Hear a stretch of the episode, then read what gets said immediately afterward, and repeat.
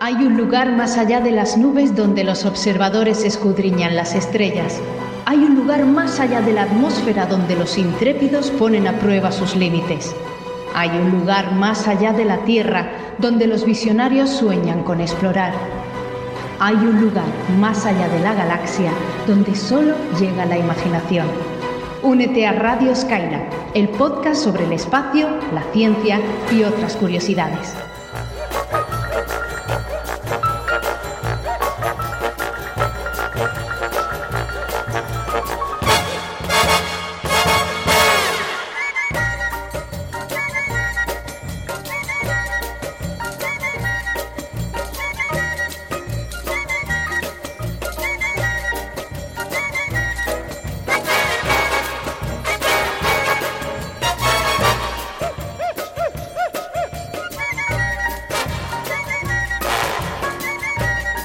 Hola Cosmotrastornados, un saludo a los terrícolas y a cualquier otro ser inteligente que nos escuche. Estamos en la rampa de lanzamiento del programa número 20 de Radio Skylab. Así que vamos a hacer la ronda de presentaciones de los tertulianos. Nos han llamado tertulianos en Twitter, así Uy, que... lo que han dicho. Así que bueno, por aquí tenemos a Cabipaso de Mola Saber, Hola a todos, ¿qué tal? eh, Víctor Manchado de Pirulo Cósmico, Hola a todos, bienvenidos. Daniel Marín de Eureka Un saludo a todos. y eh, en este micrófono les habla Víctor Ruiz de Infoastro. Bueno, pues para este programa tenemos preparado dos temas, como siempre. El uno, el primer tema, eh, va a ser un poco misterioso porque vamos a hablar del espionaje espacial, de los satélites interceptores. Si no saben lo que son, mm, espérense a escuchar e- este tema, muy interesante. Y el segundo tema también va de misterios. Eh, vamos a hablar de unas, eh, un- unos eventos eh, astronómicos mm, bastante enigmáticos que son las ráfagas rápidas de radio. Lo mismo, si quieren conocer de qué va esto, tendrán que escuchar el programa. Recuerden que pueden seguirnos en nuestra página web en radioscala.es, también en Twitter, estamos también en Facebook y nos pueden escuchar tanto a través de iVoox como de iTunes. Recuerden suscribirse y recomendarnos para que nos descubran eh, eh, En otra galaxia. En otra galaxia, claro. Eh, así que vamos a hacer la comprobación. Retroalimentación. Em, hay una lucecita aquí que, que parpadea. Oh, oh, oh, oh, Eh, espera, ya, ya, ya paró. Go. Dar un golpe, dar un golpe. Contenidos. Go. Recomendaciones. Go. Todo listo. Despegamos.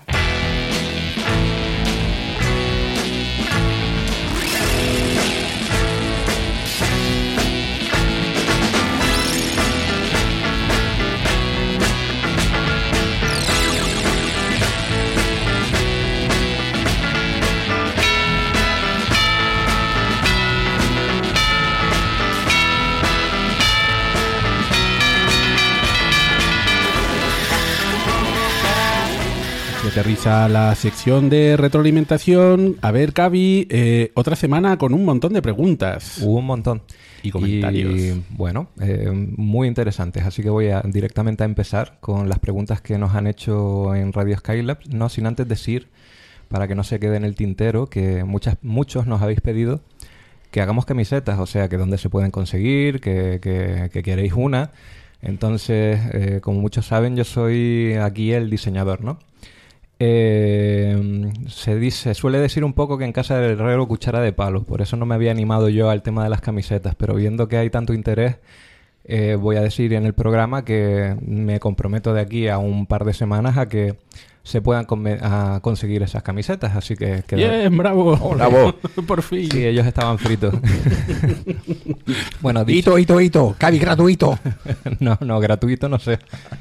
Bueno, dicho esto, eh, ahora sí empiezo con las preguntas y voy a empezar con las preguntas de nuestra página web de Radio Skylab, eh, empezando por Paco Ibáñez. Eh, Paco se pregunta si hay o ha habido misiones que se hayan salido del plano orbital, o sea, que no vayan de, en, en el plano de la elíptica de los planetas, sino que se vayan perpendicular o oblicuamente.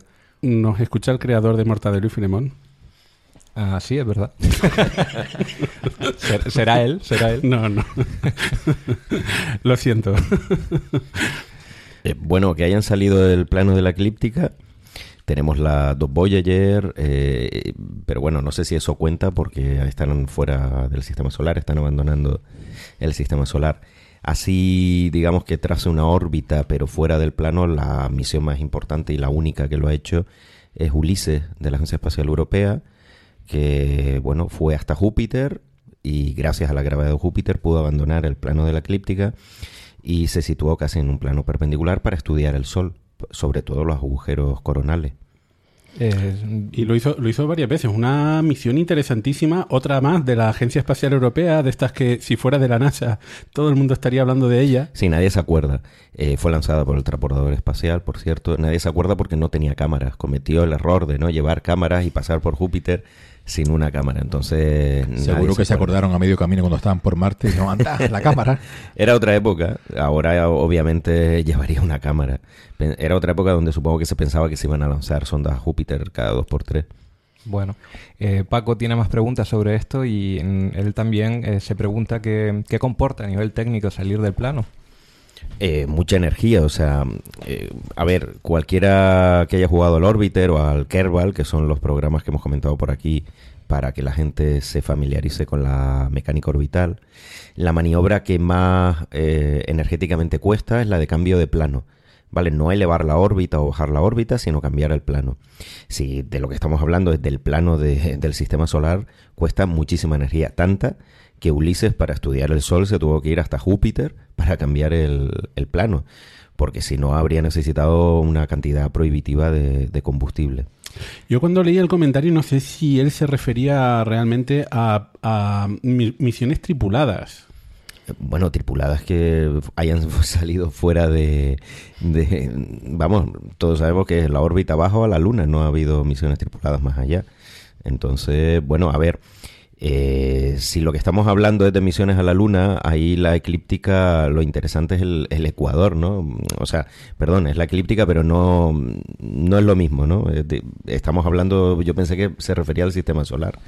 No sé. Sí, bueno, eh, la última pregunta sobre él, sobre esto, él de hecho menciona si, si salir de la eclíptica estaría justificado para destinos extrasolares, así que tripulado ah, no, eh, a tomar por saco, lo siento, pero Bueno, sí, claro, porque depende de, de dónde quieras ir, claro. En el plano de la eclíptica, eh, pues, obviamente solo un plano y si quieres ir a otra estrella que estará encima o abajo, tendrás que salir de, ese plano.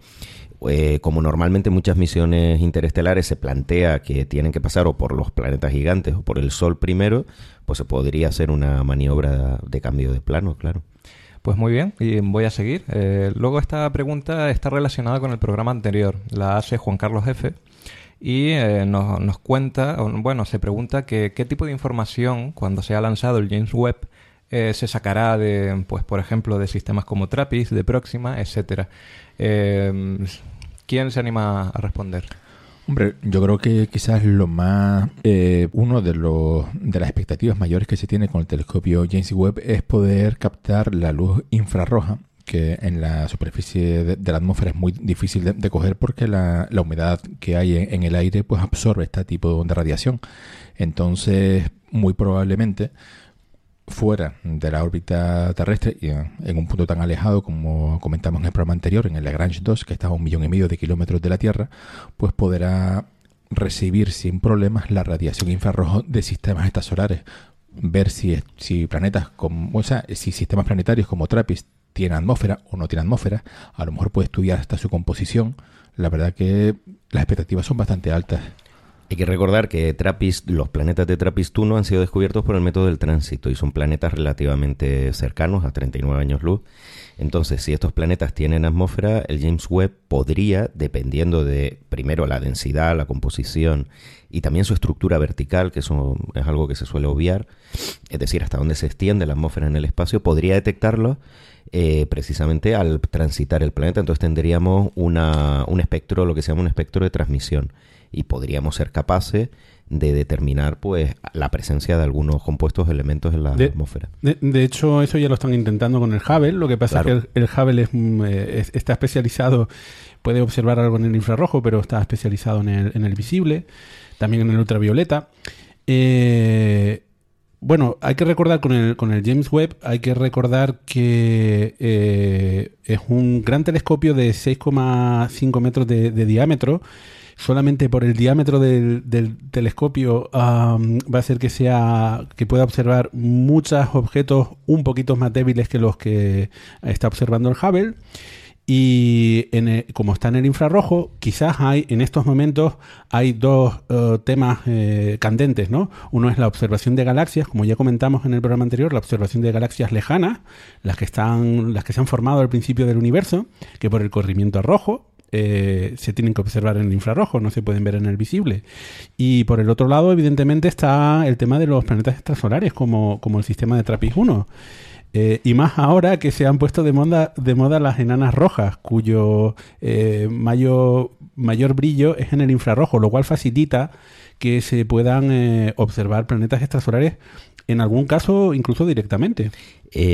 luego hay una cosa que, claro, precisamente como es el infrarrojo, hay que tener en cuenta que precisamente muchas de las líneas espectrales de la molécula de agua están en el infrarrojo.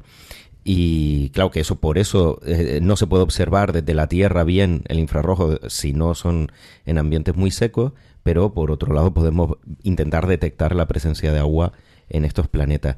Luego eh, hacía referencia a Próxima B. Próxima B, como no se ha detectado por el método del tránsito, sino por la velocidad radial, hombre, el James Webb ahí es difícil, puede sacar información sobre Próxima Centauri pero esos más bien serían los telescopios de nueva generación si a lo mejor son capaces de verlo directamente este planeta.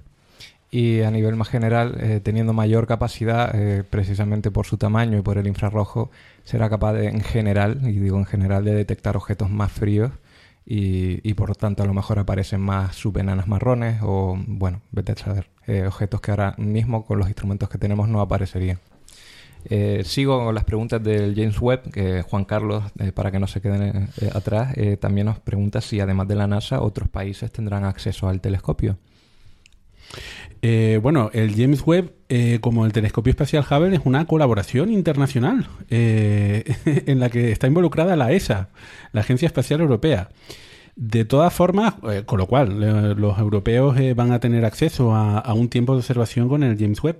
De todas formas, en general, los comités de asignación de tiempo suelen estar abiertos a toda la comunidad internacional.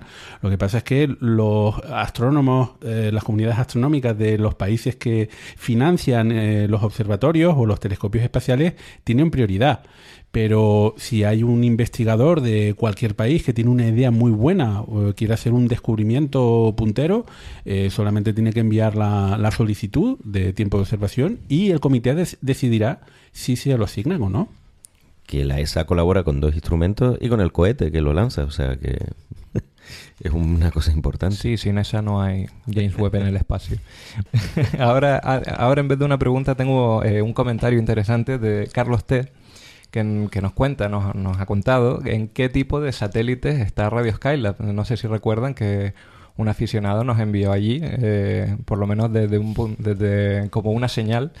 Y eh, ese satélite eh, se llama A073, perdón, que es un satélite aficionado, de, educativo, según tengo entendido, y eh, es fácil de, recibirlo en la, en la, banda de radioaficionados.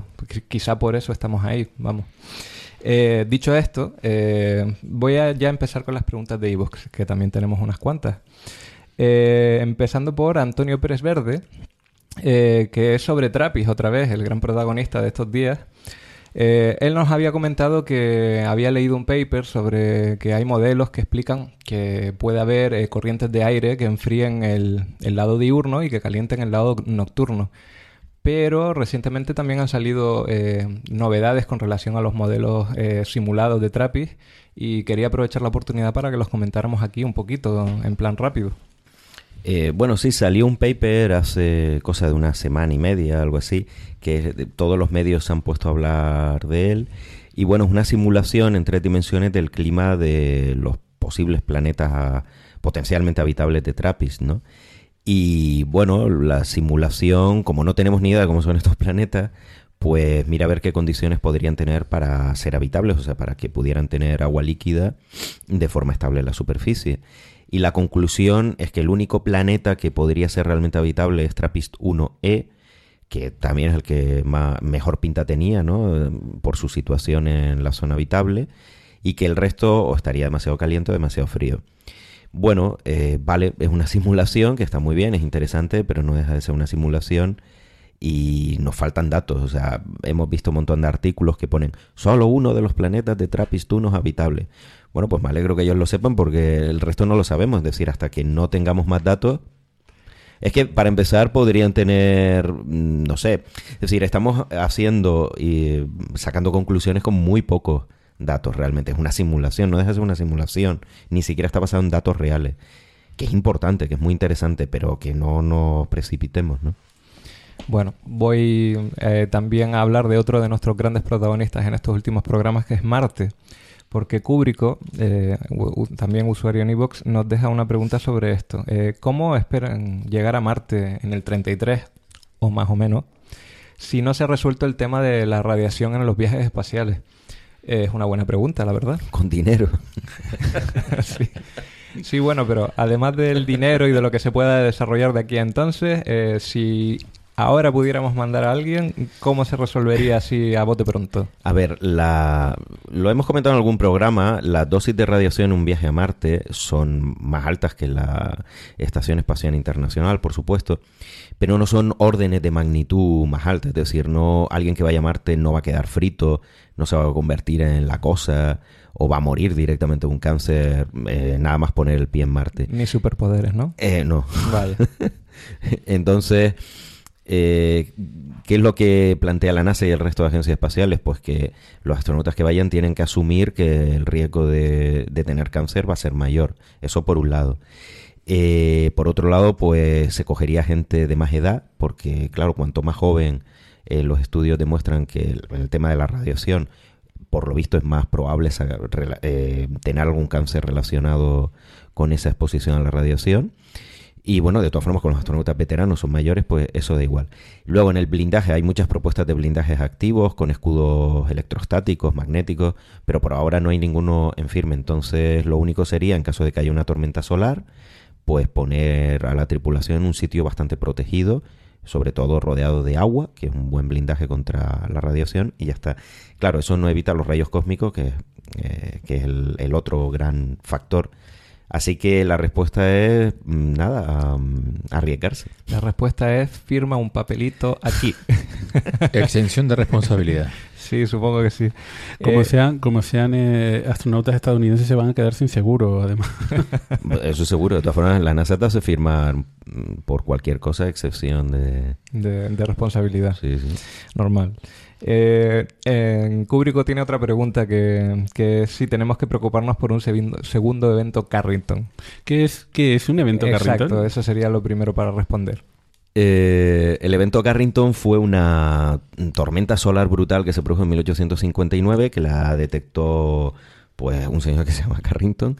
Eh, y bueno, en aquella época no había satélites, no había eh, pues instrumentos que pudieran medir la actividad de la magnetosfera terrestre ni de las tormentas solares pero sí que se podía ver pues la, lo que era la fulguración en el sol y luego las auroras asociadas, ¿no? Y por lo visto fue brutal. Y se calcula que viendo la actividad que aproximadamente, porque claro, es una estimación, eh, que, tuvo el sol en, en, ese, en ese evento, pues si eso se extrapola a hoy día, eh, correríamos el riesgo de tener un problema, ¿no? De muchos satélites se quedarían fritos y sobre todo líneas de alta tensión y transformadores de, centrales que también se freirían, que ese es el riesgo de las tormentas solares. Sí, este es un tema interesante. De hecho, en Coffee Break, eh, el podcast hermano de Radio Skylab, eh, han, comentado esto porque Héctor, su presentador y su creador, es experto en, en el sol, ¿no? Entonces, eh, el año pasado, eh, la administración Obama, antes de salir, eh, firmó una orden ejecutiva en la que solicitaba que mm, la administración estadounidense se preparase para un evento de este tipo. Eh, entonces, claro, la gente, algunos medios de comunicación se alertaron, pero eh, no es que la NASA o ninguna otra agencia eh, espacial haya predicho que en el día de mañana o pasado o dentro de dos meses vaya a haber un evento de este tipo, sino que tienen que haber planes de contingencia a muchos niveles, um, eh, muchas organizaciones se tienen que preparar por si acaso hubiese un evento de este tipo. Igual que, por ejemplo, en un aeropuerto se suelen hacer si- eh, simulaciones, ¿no? Para... para Sí, simulacro. simulacros Sí. eh, cuando para para prepararse en caso de que haya un accidente. Bueno, pues en caso de que haya un evento Carrington, ¿cómo habría que preparar? ¿Cómo Claro, es que el eslabón débil no, de una tormenta geomagnética de estas no es tanto que se caigan las redes, que bueno, dice, bueno, pues mandas ahí a cuatro operarios, lo arreglas y ya está, sino el tema de, de los transformadores de las centrales, que por lo visto muchos de ellos están hechos a mano, digamos, son diseños específicos, y si algunos se fríen, eh, pues tardaría, se tardaría semanas en reponerlo. Y claro, eh, semanas o meses sin electricidad en determinadas zonas, pues nos podemos imaginar lo Caos. que significa. Caos. sí. Caos y muerte y destrucción y... De todas, de El todas, Zombie. apocalipsis. no- nos has dejado tranquilos? de todas Bueno, eh, formas, pero sí que no, sirve- ah, claro, no hemos dicho la probabilidad. La probabilidad, por lo visto, estoy viendo aquí en un paper que pone que la probabilidad que los próximos 10 años de que ocurra un suceso similar es- está entre el 2 y el 12%. O sea que es muy baja. Si la extrapolamos un siglo, pues es baja. No se supone que un suceso de estos puede ocurrir una vez cada unos pocos siglos. Y además, eh, que sirva como curiosidad, justo ahora mismo el Sol está en un periodo de baja actividad. De hecho, las últimas observaciones de su superficie no dan ni una sola mancha solar. Las manchas Ya, ya, solares... no, no, Sí, no. ya creo, que justo Paco ahora ha aparecido uno. Justo ahora, para, uno ahora. para llevarme Paco la Bellido contraria. hace, hace un par de días ya sacó una imagen del sol con alguna manchita solar. La puso pero eh, estamos, estamos yendo hacia el mínimo solar, eh, pero todavía no estamos en el mínimo. No, bueno, y para eso, que son 11 años, bueno, pues 11 años de tranquilidad si llegamos al mínimo solar. Después vendrá el apocalipsis zombie. Bueno, pasamos del Sol a la Luna y que tengo una pregunta relacionada también con algo que hablamos en el programa anterior, que es sobre el Google X Prize, que alguien se pregunta aquí, eh, Snacktail, que qué saca Google de hacer un precio, de hacer un premio eh, como este. Google, Google paga. Google, Google sponsoriza, ¿no? Eh, patrocina el premio. Bueno, eh, obviamente consigue publicidad, ¿no? Pero eh, Google principalmente es una empresa de alta tecnología y le interesa también la ciencia básica, eh, por ejemplo, y no, y no solamente porque haya gente que luego trabaja para ellos, ¿no? Eh, sino porque eh, en algunos proyectos es necesaria la tecnología que desarrolla Google. Por ejemplo, en, algunos de los telescopios, que en el programa anterior estábamos hablando de estos telescopios gigantes que eh, van a tener cámaras inmensas, campos de, de visión tremendos, bueno, pues van a tener una producción de datos terrible. ¿Cómo procesar es cómo almacenarlo? No, ni siquiera procesarlos. ¿Cómo almacenar esa cantidad ingente de datos que se recibe? Bueno, pues hay que, hay que montar centros de datos y en eso Google Sí, expertos. Si, si alguno quiere decidir su profesión del futuro, el Big Data va a ser, vamos, bueno, va a ser De una- presente es, ya, es de sí. presente, pero de futuro es que ya lo veo ya como brutal. Eh, él dice además un comentario muy gracioso que a lo mejor lo que quieren montar es un Google Strict Moon, así que yo Eso lo estaba veo. pensando, sí, sí, seguro. Yo lo veo, ¿eh? El, el- el Google Earth tenía, tenía Sí, la luna la tiene. La luna, así sí, que Marte. con poca resolución todavía, pero Y, y tiene reproducción del Apolo 11 y, de otra, y del 1Hot y de otras sondas. que Las puedes ver, sí, es verdad. Hace tiempo que no me meto ahí. Vale. A ver, aquí tengo otra duda espacial. Eh, ya nos, vamos, nos alejamos de la Luna para ir a órbita terrestre otra vez. Y Dani se pregunta cómo se protegen los paneles y espejos de la basura espacial. Bueno, si hay algún tipo de método de protección o algo así. Bueno, ahí lo- usan el- el más tradicional de virgencita, virgencita, que me quedé como estoy. Básicamente es el espacio muy grande, a ver si tengo suerte y no me da. Eh, bueno, eh, pues no, no hay, no hay ningún, no hay ningún método adecuado. Lo único que sí hay es eh, intentar no apuntar en la dirección de avance en la órbita, que eso es lo único que puede prevenir un poquito las partículas más pequeñas de basura espacial. La más grande da igual, evidentemente. Es lo que hace la Estación Espacial Internacional. La Estación Espacial Internacional siempre apunta, tiene la parte, una parte frontal y con esa parte frontal siempre va en esa dirección porque es donde hay más blindaje eh, contra las partículas de la basura espacial, pero claro, siempre y cuando sean partículas pequeñas. La grande se puede hacer maniobras de evasión y las, el peligro son las intermedias, ¿no? Que no se detectan, no se saben que están ahí y bueno, pues te puede perforar el casco de la nave o en el caso de los espejos, reventarlo, ¿no? Sí, yo además hubiera respondido que muchas de las órbitas de esos objetos, de esa basura, están localizadas y son conocidas, entonces incluso se puede eventualmente hacer una maniobra para evitarlo. Pero es verdad que pues, pues, pues, lo que dice Víctor, virgencita, virgencita, espero que no se me haya escapado nada. Claro, el Hubble, por ejemplo, no puede, no puede maniobrar, así que lo único que puede hacer tiene una tapa, bueno, puede apuntar en otra dirección y rezar. Pues muy bien, hay nada, hasta aquí la sección de retroalimentación. Eh, eh, de nuevo, encantadísimos con, con, vuestros comentarios y preguntas. Y lo dicho, no se olviden de dejarnos comentarios en radioskylab.es, en iVoox, en Twitter, en Facebook, que nosotros estamos aquí siempre para responderlo.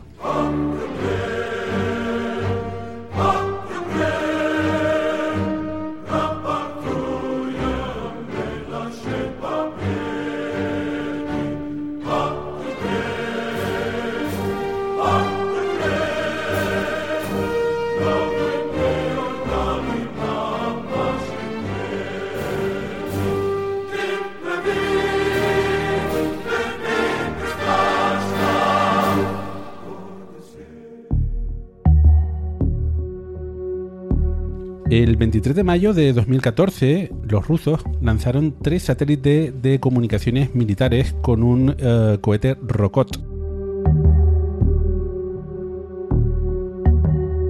Estos tres satélites eran el Cosmos 2496, 2497 y 2498. Cuando se lanzaron al espacio, aparte de estos tres satélites de comunicaciones, también llegó a órbita la tapa superior del cohete.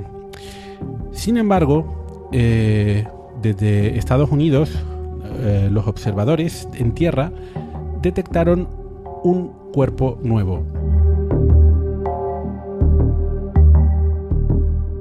Sería un cuarto satélite, era basura espacial, era carga útil El enigma duró eh, algunos meses hasta que entre julio y agosto de 2014 este cuarto cuerpo empezó a cambiar de órbita. Hubo, hubieron unas maniobras de cambio de perigeo y en agosto de 2014 incluso el objeto llegó a cambiar de plano de órbita. Esto solamente puede ocurrir cuando un objeto tiene propulsión, con lo cual el misterio quedaba aclarado. Se trataba de un eh, satélite con capacidad para cambiar su órbita.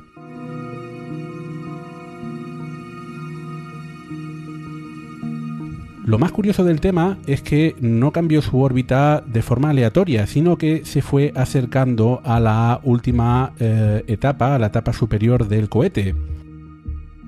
Todo esto requirió un gran cambio de energía que se estima en un delta V total de alrededor de 160 metros por segundo, lo cual significa que tuvo que tener una gran cantidad de combustible para cambiar su órbita. Las preguntas obviamente sobre la mesa era cuál era el propósito de este satélite, cuál era su masa, qué tipo de propulsión utilizaba. Eh, esta historia del Cosmos 2499 eh, nos recuerda que el espacio no solamente se utiliza para el bien, no solamente se utiliza para la observación terrestre o del sistema solar, eh, o de otra galaxia, sino también hay un interés militar eh, por, el uso del espacio. Y de hecho es así como comenzó la era espacial.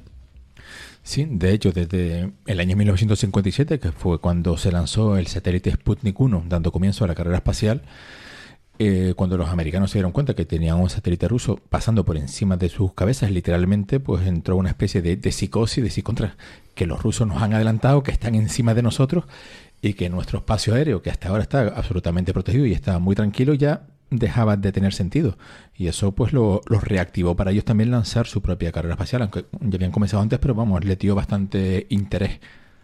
Eh, la verdad es que siendo estadounidense y sabiendo eso, sobre todo en esa época donde, bueno, la Unión Soviética era el enemigo, tenía que ser verdaderamente preocupante. ¿Cuál fue la respuesta de Estados Unidos a esta situación? Una de las respuestas fue desarrollar un sistema de satélites interceptores que se pusieran en órbita, que siguiesen eh, al, al, satélite soviético y lo destruyesen. Eh, claro, esto parece más fácil de lo que es en realidad. De hecho, una primera aproximación al problema eh, pasó por desarrollar interceptores eh, situados en tierra, es decir, un misil que se lanza y destruye un satélite.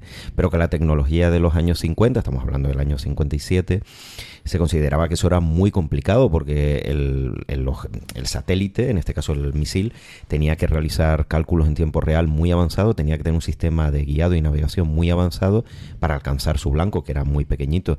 Así que se consideró, y luego los soviéticos también lo consideraron, que era mucho más sencillo lanzar primero el satélite y que fuera maniobrando hasta ponerse cerca de su objetivo, de su, de su blanco, y luego destruirlo.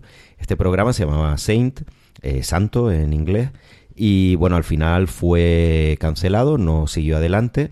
Eh, porque bueno, eh, al final pues eh, los americanos digamos que sabían que tenían que convivir con los soviéticos y en el espacio me refiero y bueno pues empezaron a desarrollar otros sistemas antisatélite pero no se centraron en este tipo de interceptores espaciales.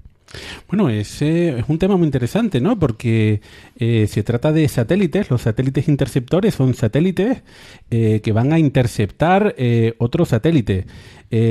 imagino que al comienzo de lo que ellos pensaban era cómo puedo neutralizar a satélites como el Sputnik, ¿no? Que pasan por encima del de, espacio aéreo o terrestre estadounidense. Eh, pero los soviéticos parece que sí que se interesaron mucho por, por esta cuestión y pusieron en marcha eh, eh, programas de desarrollo de satélites interceptores. Sí, igual que los americanos estaban mosqueados porque pasaban los satélites soviéticos por encima, satélites espía, pero también incluso recordemos que había un proyecto como el FOPS de poner cabezas nucleares en órbita para, en caso de guerra nuclear, atacar eh, por el Polo Sur, en dirección desde el Polo Sur, ¿no? Que era donde no había cobertura de radar igual que en el Polo Norte. Eh, pues bueno, los, los, soviéticos también había, por supuesto, satélites americanos espías, los famosos Corona, y decidieron desarrollar eh, pues sus propios sistemas de satélites interceptores. En este caso, a diferencia del Saint, sí que fueron más adelante y de hecho llegaron a tener un sistema operativo de, de satélites interceptores. El sistema se llamaba IS que significa simplemente Istrebitil Sputnik en ruso, que es satélite casa, satélite interceptor. O sea, no, no se volvieron locos al poner siempre, el nombre. Siempre pragmáticos con nombres del espacio. y lo desarrolló la oficina de diseño de Chelomey, que era el gran competidor de Korolev y favorito de Khrushchev por cierto. Y, y bueno, eh, ¿qué pasa? Que las limitaciones técnicas de la época, sobre todo en la tecnología de navegación y guiado soviético, pero bueno, también en aquella época en Estados Unidos, pues era, se consideraba que era muy complicado interceptar un satélite directamente pues consistía, como hemos dicho, en poner primero el satélite en órbita y se iba acercando hasta su blanco hasta destruirlo. ¿Qué pasa? No lo destruía chocando con él, porque eso hubiese requerido mucha precisión. Lo que hacía era, una vez que estuviese cerca, unos cuantos kilómetros, tenía unas cargas explosivas con fragmentos, digamos, con metralla, y explotaba esta metralla, entonces bastaba con que un pequeño fragmento diese al blanco para que lo dejase fuera de vamos, fuera de juego, porque hay que debemos recordar que en el espacio cualquier pequeña diferencia entre las órbitas estamos hablando de kilómetros por segundo, ¿no? O, o mucho, mucha velocidad de, de, diferencia en cuanto a velocidad relativa. Y eso lleva mucha energía cinética y causa la destrucción. Los satélites son muy delicados, no están blindados. Y, y bueno, pues ese era el, eh, digamos, el, la base del funcionamiento del sistema IS.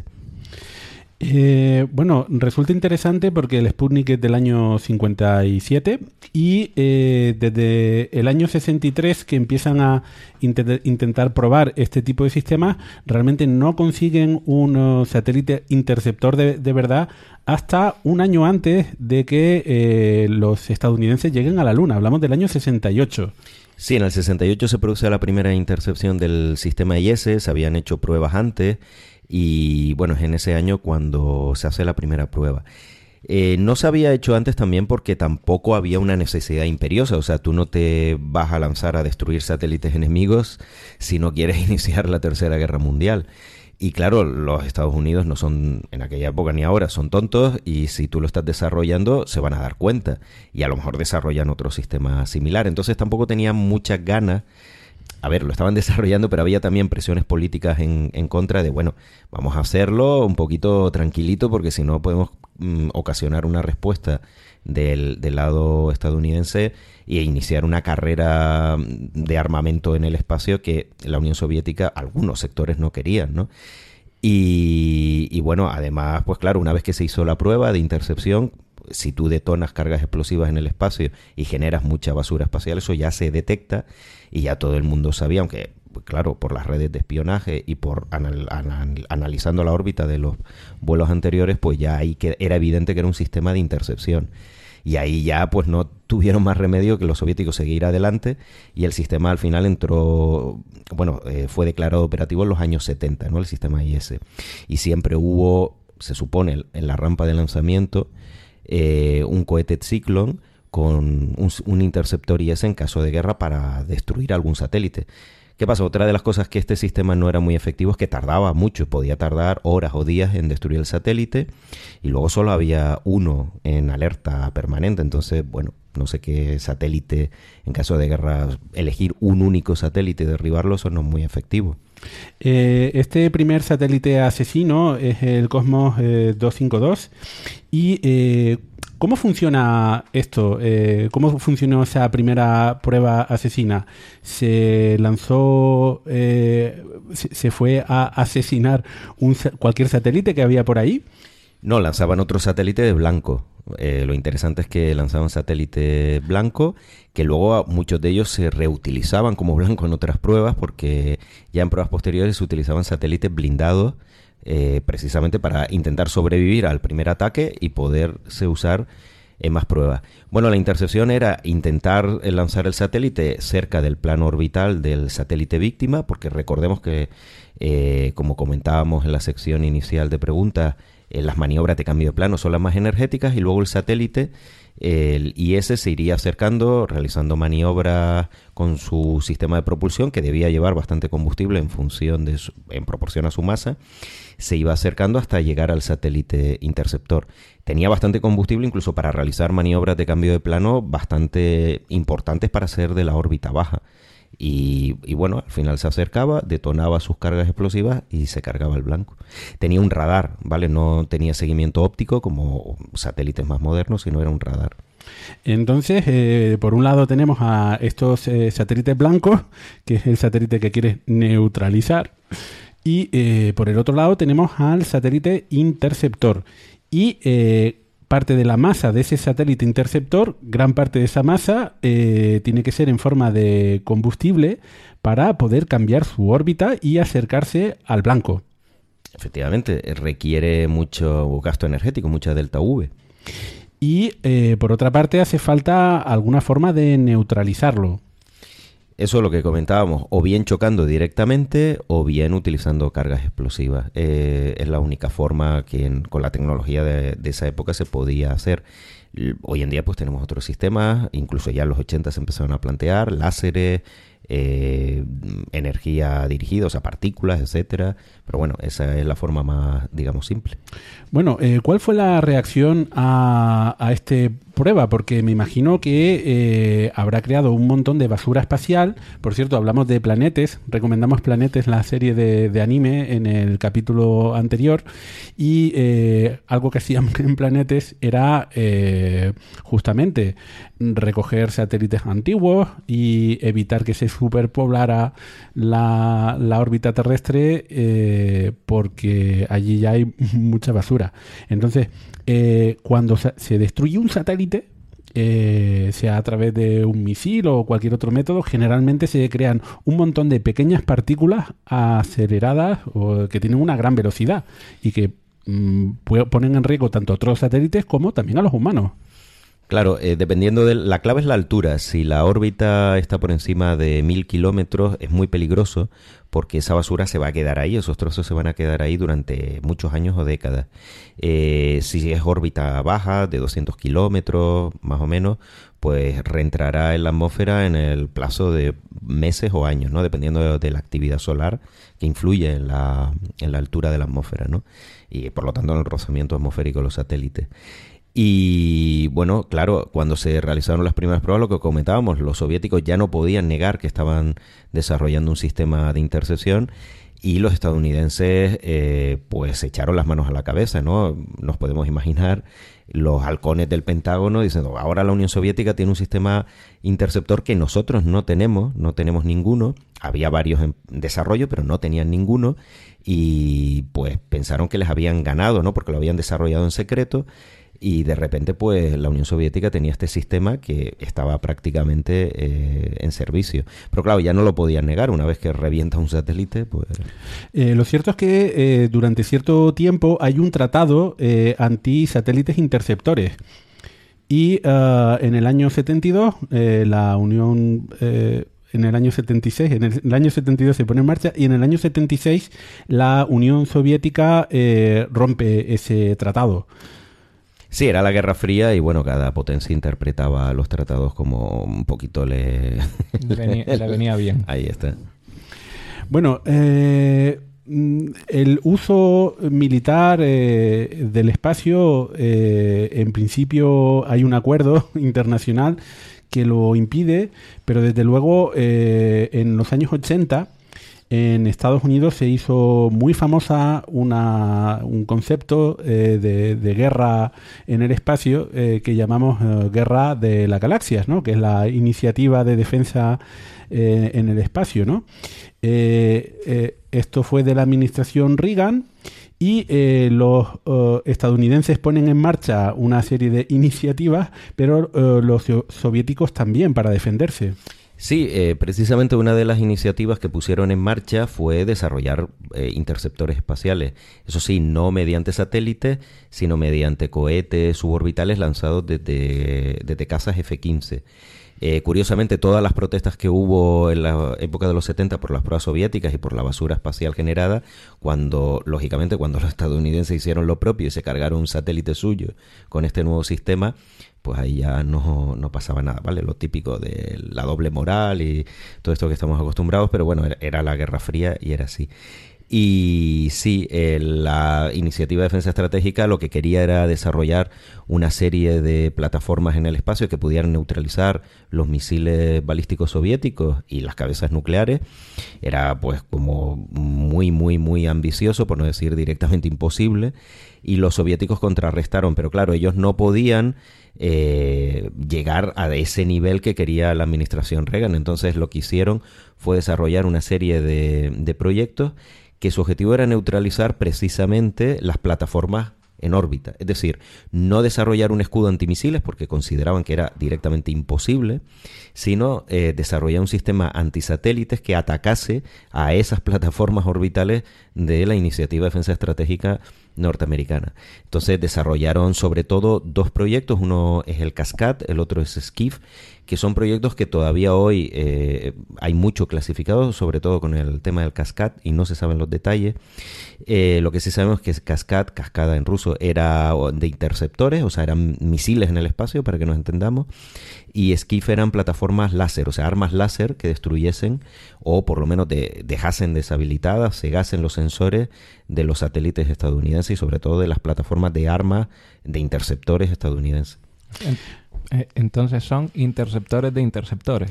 Eh, sí, aunque bueno, claro, luego se podrían aplicar a otras cosas, pero sí, en principio sí.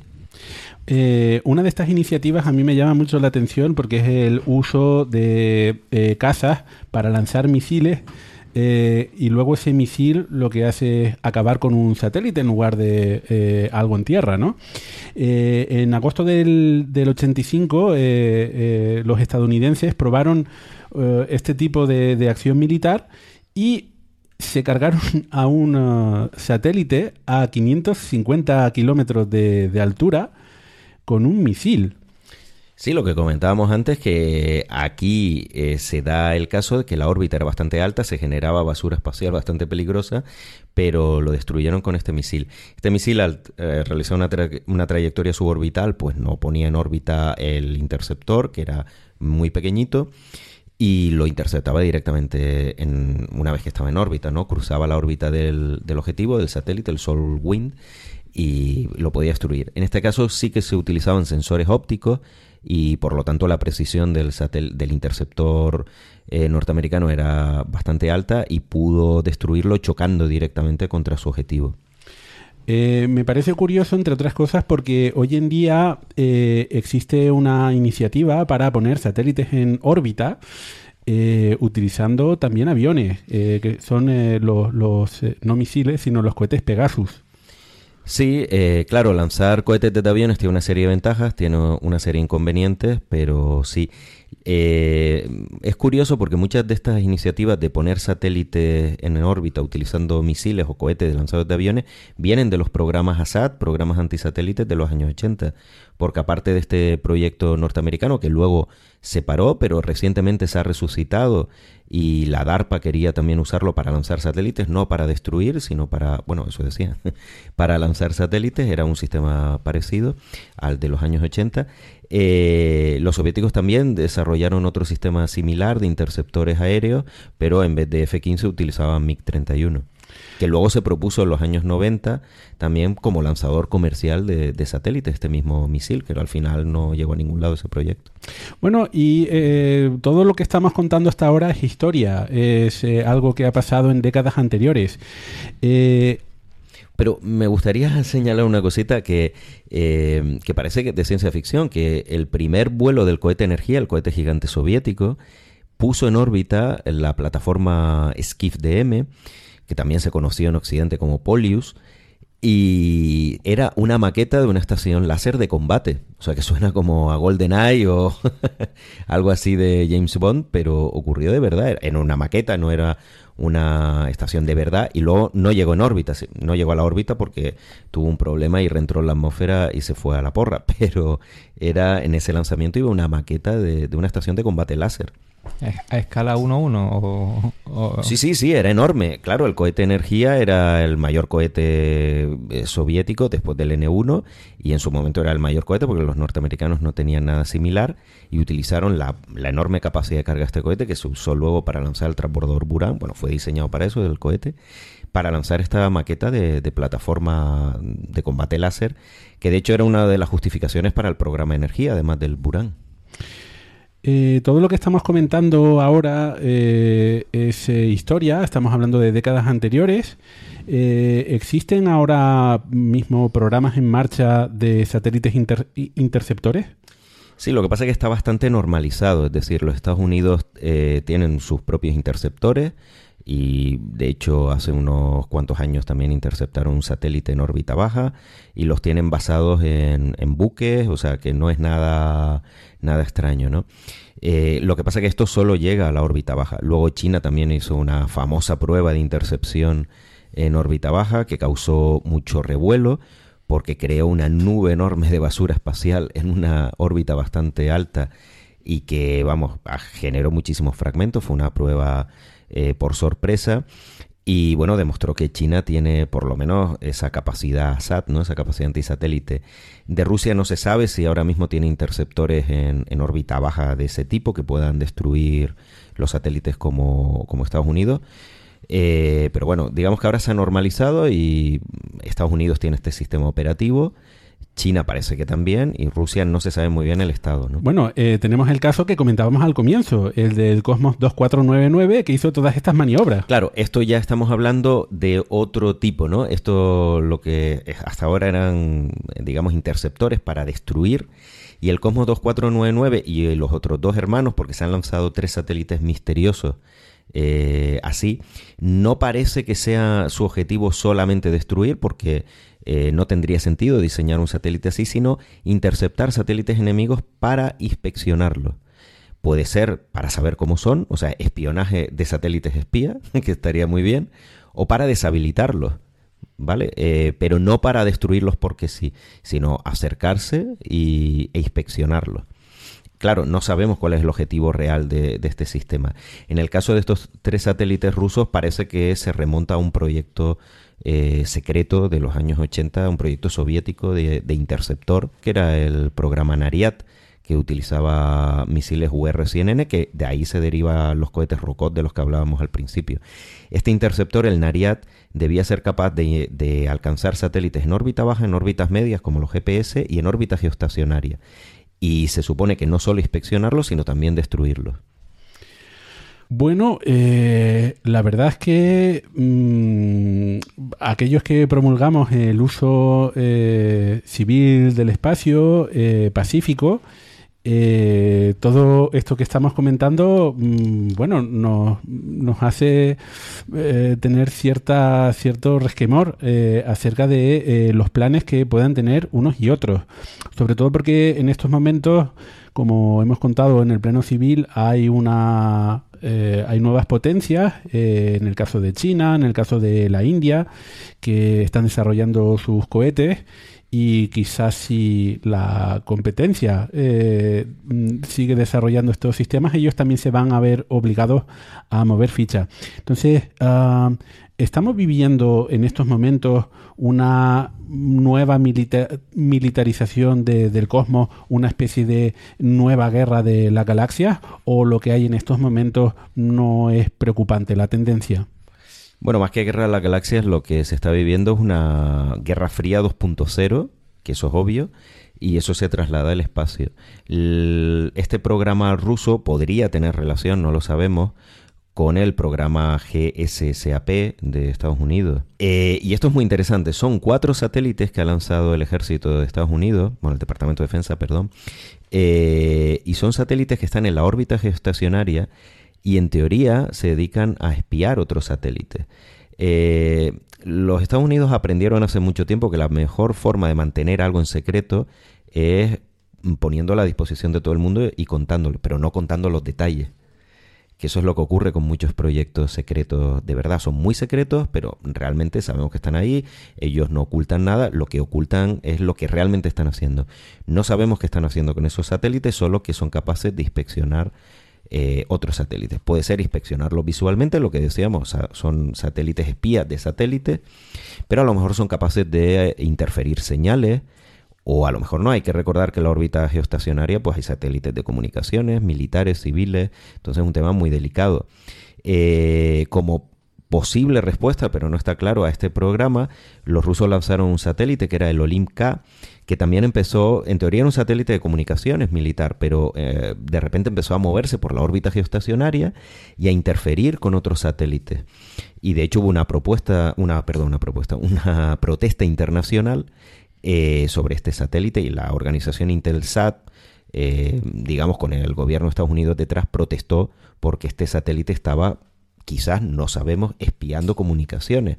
Todo parece que era una respuesta al programa GCSAP o no, no lo sabemos porque todo esto es realmente secreto, nadie sabe lo que están haciendo ahí arriba y lo que las potencias se traen entre manos. Como ahora hay un enfrentamiento entre Estados Unidos y Rusia, pues no sabemos qué están haciendo con estos satélites. Lo que sí sabemos es que los satélites GCSAP eh, se han anunciado claramente eh, su lanzamiento, etcétera, su nombre, pero no sabemos su misión. Eh, eso sí, este proyecto se remonta a un satélite secreto de los años 80, que era, bueno, en 1990, el proyecto Prowler, que se lanzó desde el transbordador y era una misión militar secreta y se sabe que se lanzó un satélite. Pero luego eh, resulta que aficionados observando las imágenes de, este lanzamiento, eh, desde la órbita, ¿no? Se lanzó el satélite desde la órbita baja y fue a la órbita geoestacionaria, vieron que había otro satélite que no habían eh, declarado. Este proyecto luego parece que se llama Prowler, aunque no, no es seguro, y era el, el, antepasado de estos satélites GSSAP, es decir, satélites que se dedicaban a espiar otros satélites. En, el, en los años 80, pues claro, en la órbita geoestacionaria estaban satélites de alerta temprana eh, soviéticos, o sea, son aquellos que detectan el lanzamiento de misiles balísticos, etcétera, o sea que era bastante crítico el asunto. Bueno, eh, esto es tema para otro programa, pero evidentemente eh, si hay algún objeto espía, porque no eh, satélite exactamente no es, es un avión pequeñito, es un pequeño transbordador. Si hay eh, un objeto interesante eh, que se acerca a, a, otros satélites es el X-37B. Eh, de la eh, estadounidense, ¿no? que se, a mí me recuerda mucho al, al transbordador. Eh, pero bueno, ese, ese tema lo, lo, dejaremos para otro momento. Bueno, no sé, yo la verdad es que uh, me, quedo, me quedo un poco con mal de cuerpo y no sé, estamos hablando en programas anteriores de la cantidad de sondas que se van a enviar a Marte, no sé, veremos en algún momento robots interceptores. No sé, pero lo que me llama muchísimo la atención es cómo cuando observas los movimientos que se hacen en el espacio por las distintas potencias, puede ser eso un poco un reflejo o, o un sinónimo de cómo está la calidad de las relaciones políticas aquí en la Tierra. Eh, hay una directa relación, vamos, desde los años 50, como hemos dicho, y ahora con estos últimos movimientos que se están haciendo, pues eh, da que pensar. Y os escucho y, y pienso, y, ¿y por qué? Bueno, ¿por qué? No hay más que ver las noticias, pero eh, eso, te quedas con un- el cuerpo un poco extraño. Sí, esto básicamente parece que se trata de una partida de, de ajedrez y lo que quieren es tener una posición dominante, o sea, tener una posición estratégica que les sea favorable y el- lo más fácil es el espacio, porque desde arriba dominas más y mejor lo que ocurre en la superficie del planeta. Claro, todas las potencias dependen ahora mucho más del espacio que hace 50 años. ¿Qué haríamos ahora sin GPS, sin comunicaciones, sin satélites de reconocimiento? Cuando digo potencia me refiero a los militares de las potencias. Dependen mucho de los satélites. Por eso ahora hay muchas iniciativas de desarrollar lanzadores bajo patrocinio militar directo e indirectamente que sean capaces de poner eh, rápidamente en cuestión de horas o de días satélites de pequeño tamaño. Para en caso de conflicto si tú me destruyes mi satélite pues bueno un GPS tiene un tamaño importante pero si tú me destruyes mi satélite de comunicaciones yo pongo rápidamente uno en órbita. Por ejemplo China este año ha puesto en servicio dos, dos lanzadores dos cohetes derivados de misiles eh, que pueden poner satélites de pequeño tamaño y claro, como están basados en misiles, pues los puedes um, llevar con un transportador mm, con ruedas, un TEL de estos que se mueven por ahí y los lanzas desde la conchinchina, nunca mejor dicho. Vamos, que hablamos de... Bueno, no te- me, has, me has quitado mi satélite tocho, pero yo subo un apaño y seguimos aquí trasteando. claro, para neutralizar precisamente el impacto que puedan tener los interceptores.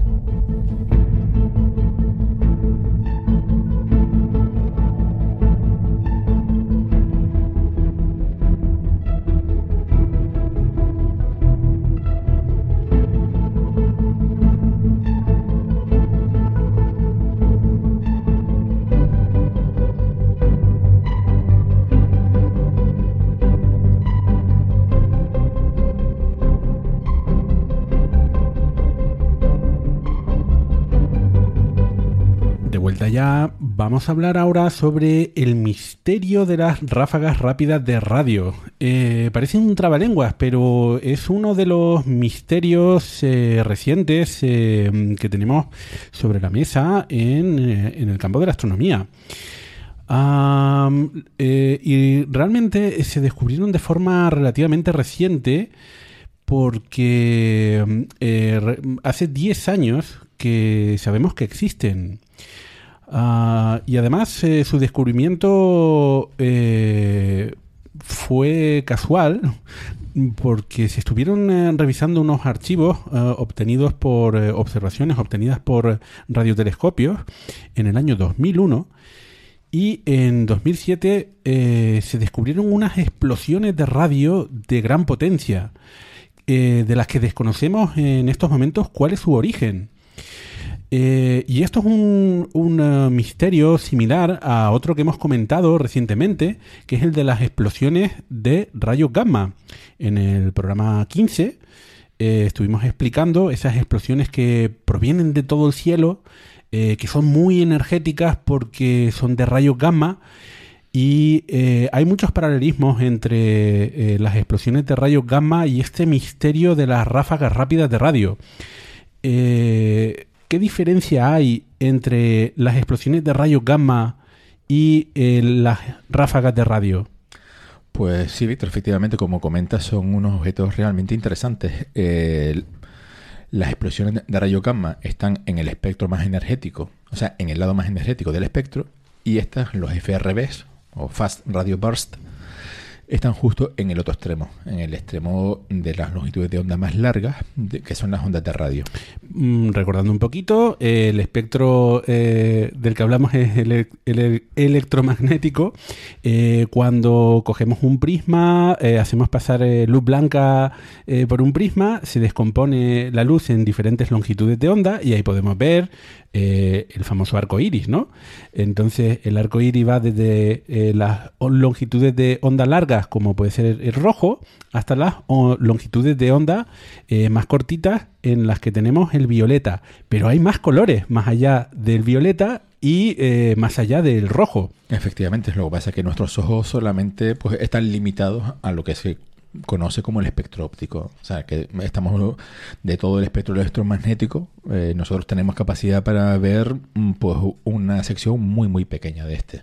Luego, efectivamente, más allá, eh, los rayos más energéticos pues ya empiezan con los ultravioletas, los rayos X, los rayos gamma y la radiación cósmica. Y en el otro extremo eh, están los infrarrojos, ya cada vez tienen menos energía y una longitud de onda más larga. Y luego ya vienen pues los microondas y las ondas de radio. Y entonces las explosiones de rayos gamma eh, son eh, de rayos gamma que son muy energéticos, es luz muy energética.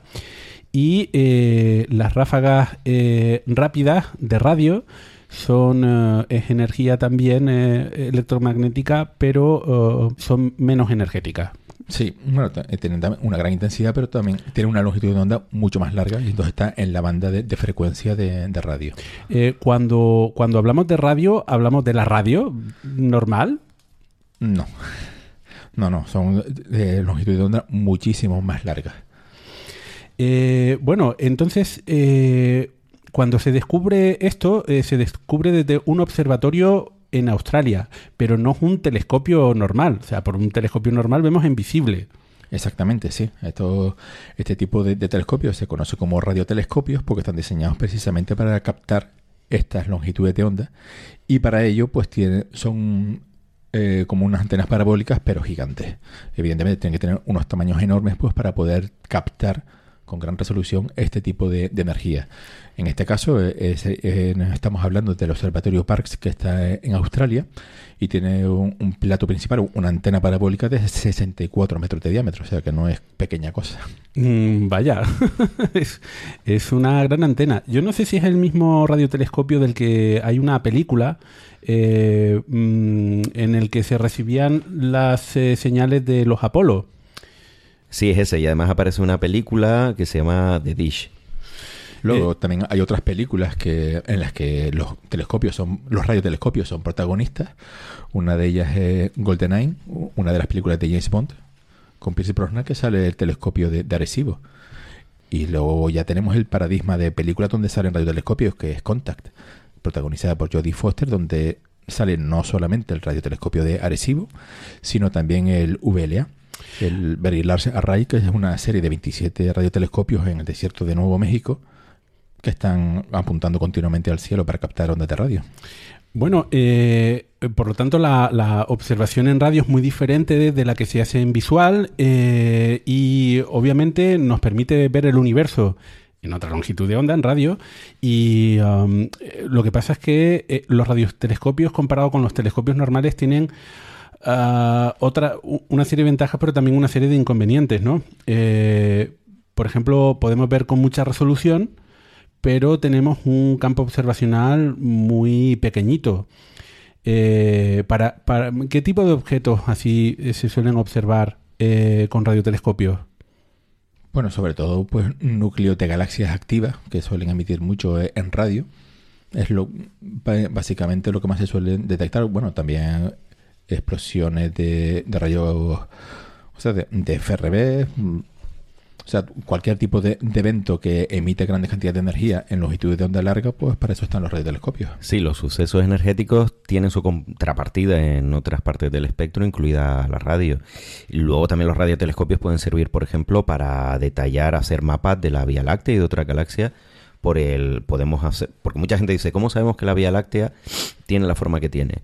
Pues estudiando las nubes de hidrógeno que existen en, en la galaxia, con la línea de 21 centímetros de radio. Y eso, pues, ahí utilizamos la radio, utilizamos radiotelescopios y podemos cartografiar la distribución de esas nubes y con otros datos podemos saber la forma de nuestra galaxia, que estamos dentro de ella y no vemos cómo es. Y también estudiar otras galaxias cercanas. En general se observan eh, mm, objetos que son más fríos, que no, que no emiten en el infrarrojo, eh, o en el visible, o en rayos X, ¿no? Como esas nubes eh, moleculares que hay en la, en, eh, de polvo que hay en, en nuestra galaxia. Eh, bueno, en- entonces seguimos con, los, eh, con estas ráfagas eh, rápidas de radio. Eh, se observan desde este radiotelescopio en Australia y eh, una de las cosas que, que llaman la atención es lo rápida que son.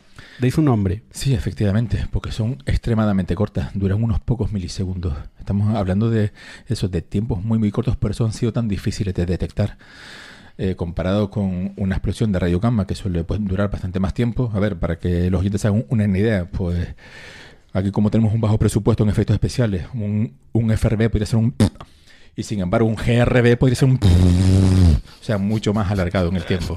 Vale, eh, pido disculpas por el efecto especial, pero eso, con el presupuesto que tenemos, es lo mejor que podemos hacer en este momento. Pro- prometo que lo ha hecho con la boca. Va a haber que aumentar, eh, va, a haber que aumentar el presupuesto en esto corriendo. Patreon, Sí. Patreon Mm. pedimos. En fin. Ah, bueno, muy interesante, ¿no? Entonces solamente duran 5 milisegundos. Eh, mm, ¿por, qué, por qué han tardado tanto en... Eso es uno de los misterios, ¿no? ¿Por qué han tar- tardado tanto en, en en observarse, en descubrirse? Sí, al principio era que ni siquiera se sabía que, que existían. De hecho, bueno, como antes estabas mencionando, el, el primero en ser detectado, en ser grabado, fue, una señal que llegó en, en 2001, pero hasta seis años más tarde, hasta 2007, analizando datos anteriores, fue cuando se dieron cuenta, anda, ¿y esto qué es?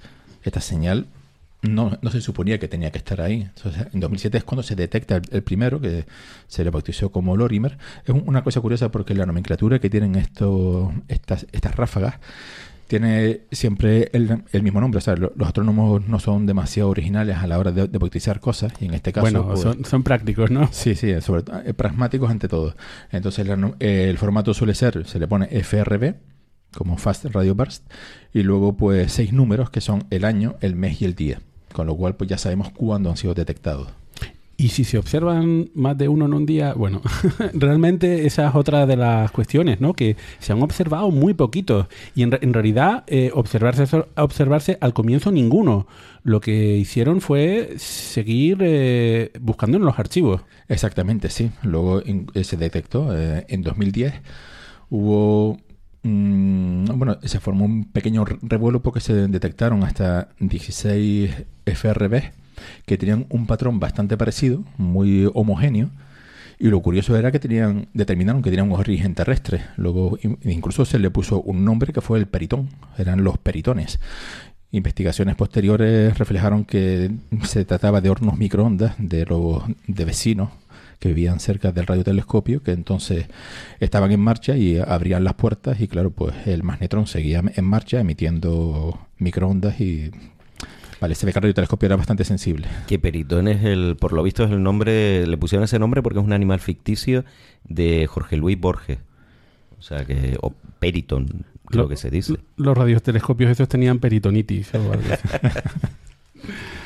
Eh, bueno, pero en realidad eh, se han observado eh, muy pocos FRB en, en total. Una cosa que es que, am, a ver, cuando se detectó la primera señal en 2001, que mucha gente puede eh, pensar, bueno, ¿y por qué tardaron hasta 2007? ¿Por qué no se le prestó atención?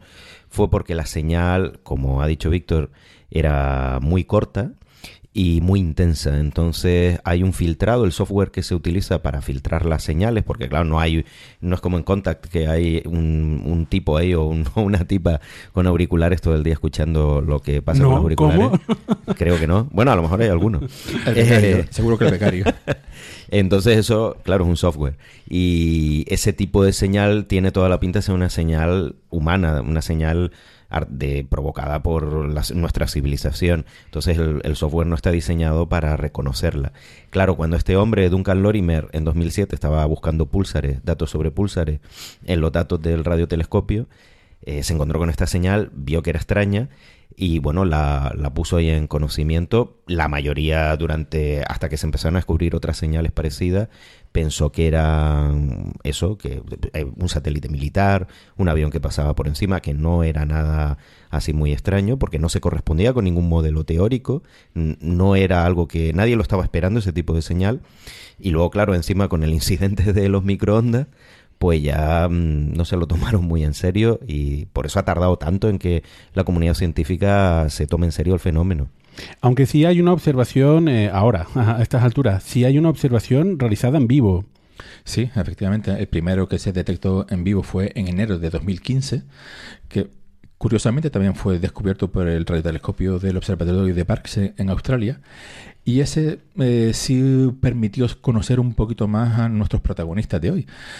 Que, porque aunque la señal fue también bastante corta, de unos pocos milisegundos, sin embargo, el remanente, el brillo remanente, sí duró varias horas y eso permitió alertar a otros observatorios y que desde distintos observatorios eh, con distintos telescopios diferentes, incluso el telescopio Gemini en Hawái, eh, pudieran estudiarlo con más detalle y ya empezaron a conocer un poquito más qué es un FRB, porque pudieron determinar dónde se había producido. Esa es la gran pregunta con los, con los GRBs, con las explosiones de rayos gamma y también con estas ráfagas rápidas de radio. Eh, justamente, eh, de, dónde provienen, no? Eh, en astronomía, normalmente, cuando hablamos de dónde, solemos preguntarnos, ¿es algo de la Tierra? ¿Es algo del sistema solar? ¿Es algo de nuestra zona de la galaxia? ¿Es algo de la galaxia? ¿O es algo de otras galaxias? ¿no? Y en, este caso tenemos alguna idea. ¿Es un evento de nuestra galaxia o es un evento fuera de nuestra galaxia? Pues parece que todo apunta que es fuera de nuestra galaxia y bastante lejos. O sea, está básicamente a tomar por, bueno, muy lejos. ¿Cómo, cómo podríamos discernir si, si, un evento de este tipo, porque mm, no lo sabemos, ¿no? Eh, eh, pues, ¿Es generado, es creado aquí en nuestra galaxia o proviene de fuera?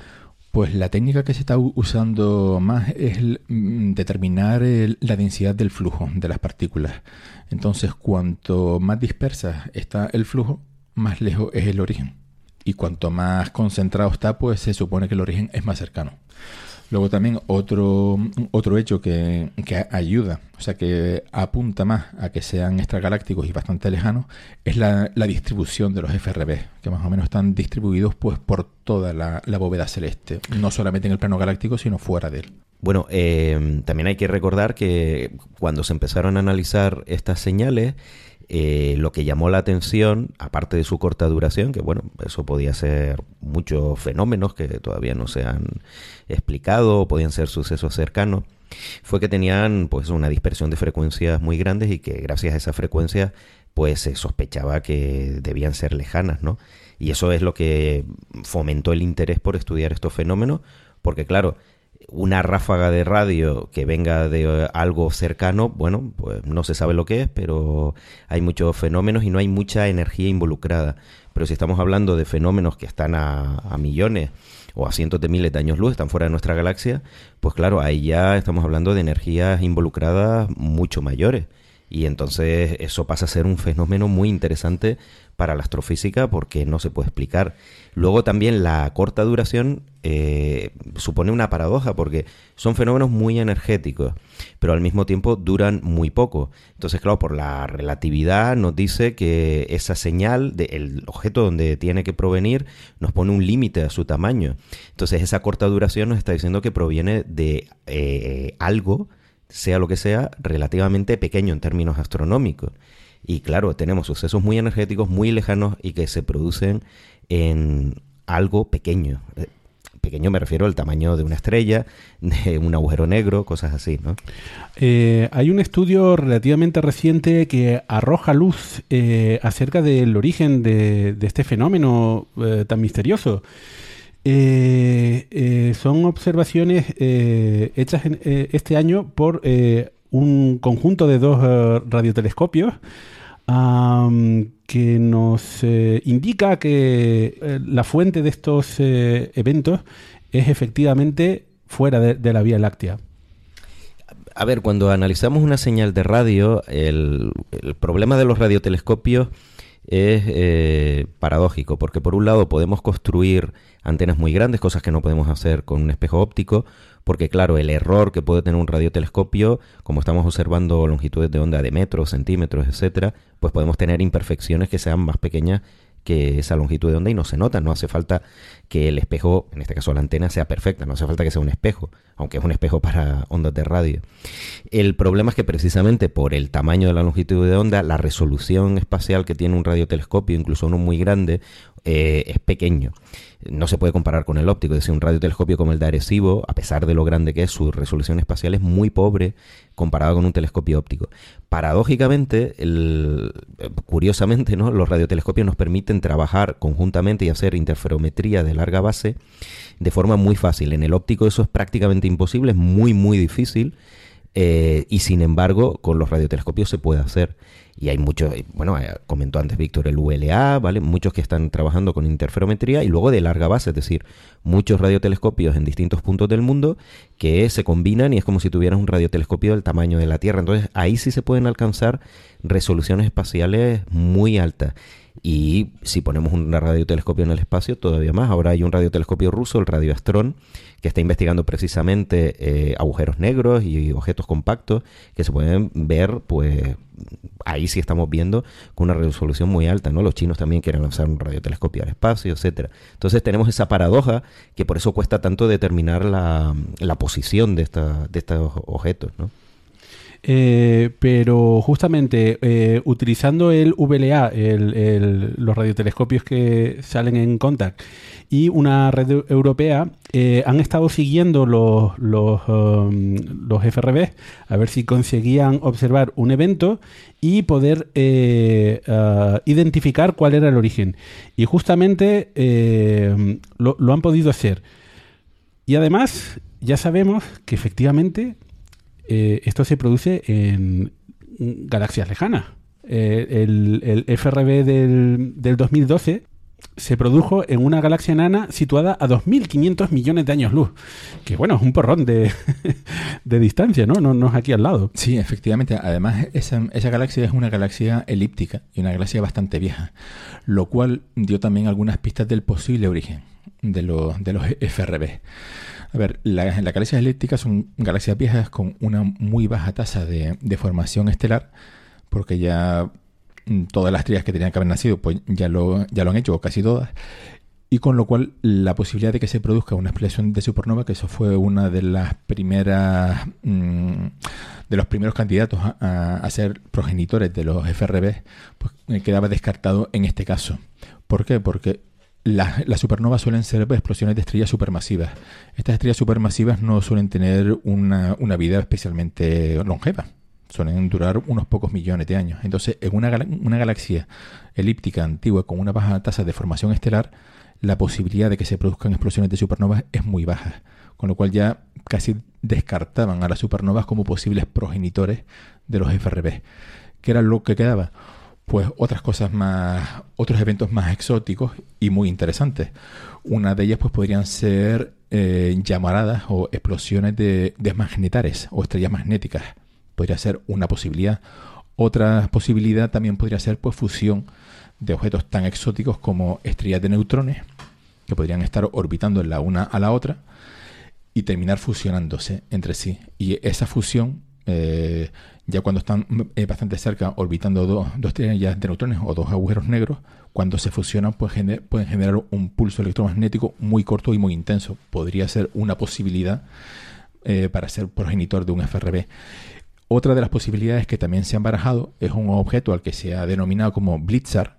Ya hace en el episodio 15 hablamos de objetos exóticos que eran los blázares, pues ahora vamos a hablar de los blitzares, que son estrellas eh, de neutrones, estrellas pulsantes, que sería un pulsar que orbita eh, a un, bueno, eh, da, da vueltas alrededor de su eje de rotación a una altísima velocidad y llega un momento que el campo magnético va bajando esa velocidad de rotación. O sea, digamos, en vez de, de- rotar un montón de veces por segundo, pues se va frenando poco a poco hasta que llega un punto que se colapsa y se convierte en un agujero negro. Y justo en ese momento, cuando un pulsar se, ve frenado por su propio campo magnético y cuando colapsa en un agujero negro, ese evento, eh, según las simulaciones que se han hecho en superordenadores, dura en, en órdenes de magnitud de milisegundos, que es coherente con la duración de los FRB. Es posible que sea un pulsar colapsándose en agujero negro. Entonces, si te he entendido bien, si hacemos un cluedo galáctico y intentamos averiguar quién es el culpable, en realidad, resumiendo mucho, eh, tenemos que todo apunta siempre a una estrella de neutrones, porque has dicho magnetar, que es una estrella de neutrones, un pulsar que se convierte en un agujero negro es una estrella de neutrones, y has mencionado el- eh, la fusión de dos estrellas de neutrones eh, como un evento muy energético. y por lo que comentábamos antes, por su corta duración. O sea, son sucesos muy energéticos, entonces ya pensamos eso, supernovas, agujeros negros, estrellas de neutrones. Pero claro, su corta duración significa que el tamaño de la fuente eh, no puede superar lo que tarda la luz en desplazarse en ese tiempo. ¿Vale? No puede ser más grande. Entonces, agujeros negros supermasivos del centro, del centro galáctico quedan descartados, porque no podrían generar una señal tan corta. Y por eso nadie preveía una señal así. Eh, tampoco estrellas grandes, etcétera. Entonces, lo único que nos queda son objetos compactos. ¿Qué objetos compactos conocemos? Eso. Luego ya hay teorías muy locas de cuerdas cósmicas. Hay gente que dice que puede ser una cuerda cósmica, que eso estaba muy de moda en los años 80.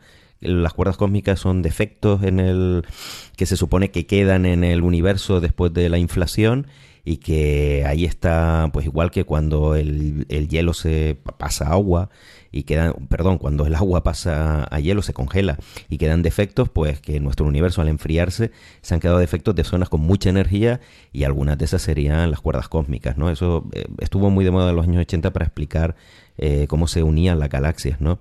Con los monopolos magnéticos y todo esto. Bueno, eso es una teoría que está por ahí también, ¿no? Sí, cuando hablas de objetos compactos, es verdad que cuando uno piensa en una estrella de neutrones, en realidad tiene el. Bueno, puede tener muchos tamaños, pero hay que pensar que puede tener el tamaño de un planeta. O sea, estamos hablando de, algo pequeño, realmente pequeño. Así que, claro. Bueno, quizás la explicación más exótica que ha aparecido recientemente con eh, este tema eh, y comentada también quizás por algunos sitios por los que se ha hecho famoso eh, las ráfagas rápidas de radio son alienígenas. Por supuesto, esa es la explicación más lógica, más coherente y la que todos estamos esperando. y aquí acabamos ya, ¿no? se acabó, el, se acabó el, proble- el problema y el programa. No, acaba- no acabábamos de decir que venían de objetos muy compactos. No se me ocurre nada más compacto que una nave espacial alienígena. A ver, porque esto lo ha propuesto alguien en teoría serio, ¿no? Sí, sí, es un paper serio de dos investigadores serios. Eh, bueno, a ver, el paper muy serio no es desde el punto de vista de... No, no, a ver, tiene sus cálculos y es un paper, pero bueno, es un... No diría gamberrada, pero es una especulación que está muy bien, es, muy curioso, pero no se puede poner al nivel de otros papers que intentan estudiar la- las FRBs, ¿no? Simplemente una anécdota. Estos dos investigadores, pues, es- se especializan, digámoslo así, en, otros campos de la astrofísica y, bueno, también les interesa mucho el tema mm, de SETI. Y, bueno, vieron que da la casualidad que las FRB, el- su espectro de, emisión coincide con el que podría tener una vela láser, una vela de luz, bueno, láser en este caso máser, ¿no? Y se corresponde con, con esa, con ese espectro de la señal.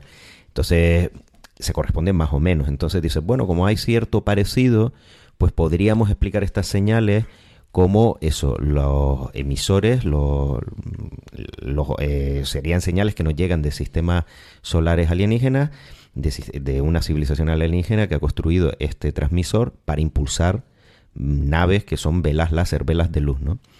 Y estas naves, pues en teoría se estarían moviendo entre las estrellas de esa galaxia. Bueno, pues vale. o sea, la única prueba, digamos, es que efectivamente la longitud de onda con la que se está trabajando es más o menos parecida y que es verdad que la duración de, aparte de la longitud de onda, la duración del impulso es más o menos mm, parecida a lo que uno podría esperar de una nave eh, interestelar que tuviese aproximadamente un millón de toneladas. ¿Vale? Eso es lo que ellos han calculado así, eh, pues por supuesto con mucho error. Y, y ya está, no, no hay mucho más. Es una cosa muy especulativa. Sí que eh, da que pensar porque hay muchos autores, incluido ellos en otros papers anteriores, que han sugerido que, claro, eh, las velas láser, tanto en óptico como máser, como en lo que estamos hablando aquí, ¿no? En radio, se podrían detectar desde la Tierra y por lo tanto podríamos saber si hay civilizaciones alienígenas, no viendo sus comunicaciones, sino viendo esta forma de impulsar estas velas láser, que recordemos que es uno de los sistemas de propulsión interestelar, pues quizás más prometedores. Pero bueno, luego hay otras cosas que no cuadran. No cuadra, pues que es una señal de banda ancha, la de las FRB, es decir, no está en una sola, no es una única longitud de onda, como debería ser un máser o un láser. Claro, también es verdad que mm, aquí ya entramos en el terreno de la tecnología alien, ¿no? Pero mm, Claro, claro. No eres experto en tecnología alien. No te atrevas a, a poner en duda esa teoría. a lo mejor lo usan por algo que nosotros no tenemos ni idea. Bueno, insisto, es una curiosidad y claro, es normal que haya tenido pues tanto éxito mediático como lo de la estrella de Tabi y la superestructura. También me parece que estos papers, tanto el de la estrella de Tabi como este, claro, eh, eso hace unos años nadie se habría enterado, pero ahora con los sitios como Archive y tal, que, te- que tenemos los papers ahí disponibles, pues todo el mundo se entera y todo el mundo se hace eco de ellos. ¿no?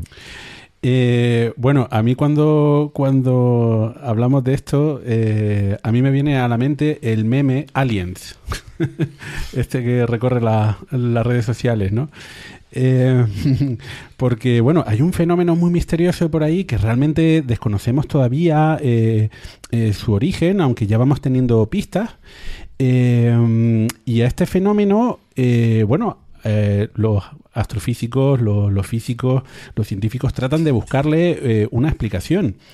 Y obviamente, desde el punto de vista científico, esto es algo también se lo, se lo he leído a, a algún an- analista, eh, algún comentarista, ¿por qué, eh, de la sociedad planetaria, eh, ¿por qué hay que descartar la, la opción alienígena así de, de entrada? ¿no? Es, mm, lo, que, lo que hace este autor es hacer una especulación, pero es una especulación eh, dentro de lo posible, no dentro de lo imposible. ¿Por qué hay que descar- descartarla?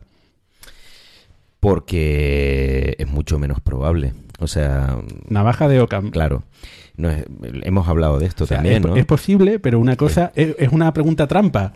Eh, porque en ciencia más bien se trata de lo probable, no tanto de lo posible.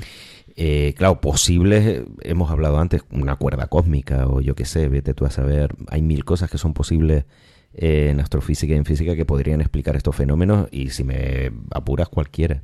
El problema es que no son probables. Todo indica que las FRB son esos, son objetos compactos, ¿no? Estrella de neutrones, agujeros negros, etcétera. Eh, esto es muy poco probable y además es lo que comentaba que ni siquiera se adapta perfectamente, ¿no? a La hipótesis. De todas formas, se puede eh, descartar, es decir, en el futuro, estudiando estas señales bien, podríamos incluso detectar el patrón de difracción de la, de la nave alienígena, porque recordemos que esta vela estaría entre la fuente emisora y nosotros. Que por cierto, la fuente emisora, para corresponder con las observaciones de FRB, tendría que tener el tamaño como mínimo del planeta Tierra. O sea, o mm, entre la Tierra y Urano, el tamaño que debería tener. Bueno, O los, sea, que no estamos, claro, los alienígenas de Andrómeda tienen de imagen. Claro, las velas láser eh, siempre se ha dicho y, y lo hemos hablado aquí en otros programas que necesitan un láser, un máser, una superficie eh, de emisión muy grande. Pero claro, es que aquí estamos hablando de el planeta Tierra o Urano en cuanto a, a superficie, ¿no? Vamos, Bueno. o sea que deben tener unas ferreterías espectaculares. Claro, entonces, bueno, una vez más, claro, si son aliens, pues podemos explicarlo todo, pero No, no, no. A ver, eh, una, una vela eh, del tamaño de la Tierra, eh, tecnológicamente, los, los terrícolas ya son capaces de hacerlo. Otra cosa es que haya el dinero para hacerlo. Claro, no solo la vela, aquí estamos hablando de la, de la fuente emisora, de los láseres o los máseres, ¿no? Eh, que estamos hablando que tendría que tener el tamaño de, tamaño planetario. Claro, si se trata de una nave interestelar de más de un millón de toneladas, pues bueno, ya, yo qué sé, pues, pues vale. Una de las cosas que me parece fascinante acerca de eh, las explosiones rápidas, las ráfagas eh, rápidas de radio, es que nos pueden dar pistas eh, sobre la distribución de materia en el universo. Sí, posiblemente esto sea uno de los de las características más interesantes que tienen lo- los FRB, que nos pueden ayudar a conocer mejor el universo. Porque bueno, ya he- hemos comentado en programas anteriores que solamente conocemos un 5% de- del universo que eh, estaría formado por la materia tal y como la conocemos, que se llama materia bariónica, pero es que de esa materia realmente conocemos menos. O sea, de ese 5%, realmente nosotros solamente conocemos el 2%. O sea que hay, bueno, dos, dos y medio por ciento, tres. O sea que buena parte de la materia que se sabe que, está en el universo, no sabemos dónde está. Se supone que son nubes de, plasma y de gas que están flotando entre las galaxias, serían nubes intergalácticas. Y precisamente estos FRB nos pueden ayudar a trazar un mapa de dónde están localizadas y qué concentración tienen. ¿Cómo? Esa es la pregunta, Sí, ¿no? sí. ¿Y cómo pueden ay- ayudarnos? Pues precisamente eh, lo que estaba comentando antes Daniel, que era la dispersión de la, de la señal. Hay frecuencias que llegan, la- las frecuencias más bajas llegan antes y las fre- no, perdón, las frecuencias más Sí, las más... las frecuencias más altas llegan antes a nosotros y las más bajas son frenadas. Eh, esa diferencia de tiempo entre las frecuencias más altas y las frecuencias más bajas de un FRB tiene relación con la cantidad de materia que atraviesan. Entonces, cuantas más FRB se vayan detectando, pues podremos ir trazando poquito a poco un mapa de la distribución de, de materia intergaláctica.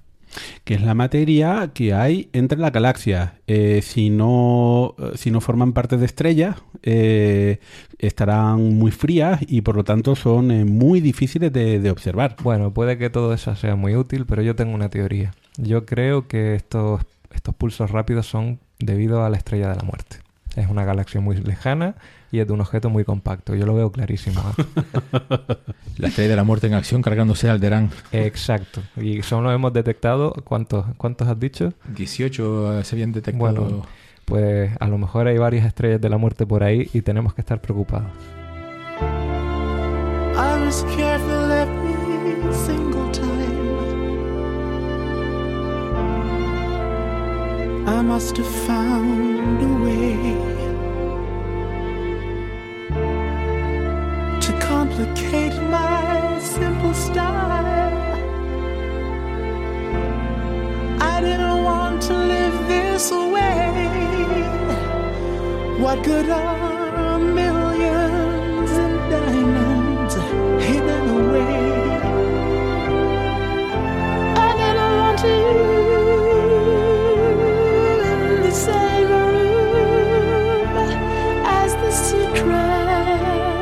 Bienvenidos a la sección de recomendaciones, tiempo para descubrir eh, nuevos contenidos, eh, eh, libros.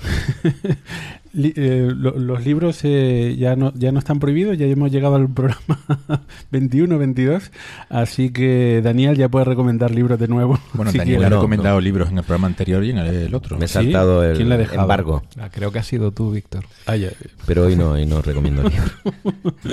Bueno, entonces, ¿qué nos recomiendas? Bueno, voy a recomendar un, no, no sé si llamarlo simulador o juego, más bien es un juego, pero también es un simulador, que nos lo han recomendado muchísimos oyentes y yo me he sacrificado y digo, bueno, si tanto nos lo recomiendan, esto hay que probarlo. Y me lo he bajado, lo he comprado, lo he bajado y he estado ahí enganchado durante horas y doy fe de que engancha y que es muy bueno. La aplicación se llama Universe Sandbox 2 y bueno, eso nos lo han recomendado ya en varias ocasiones y está francamente bien.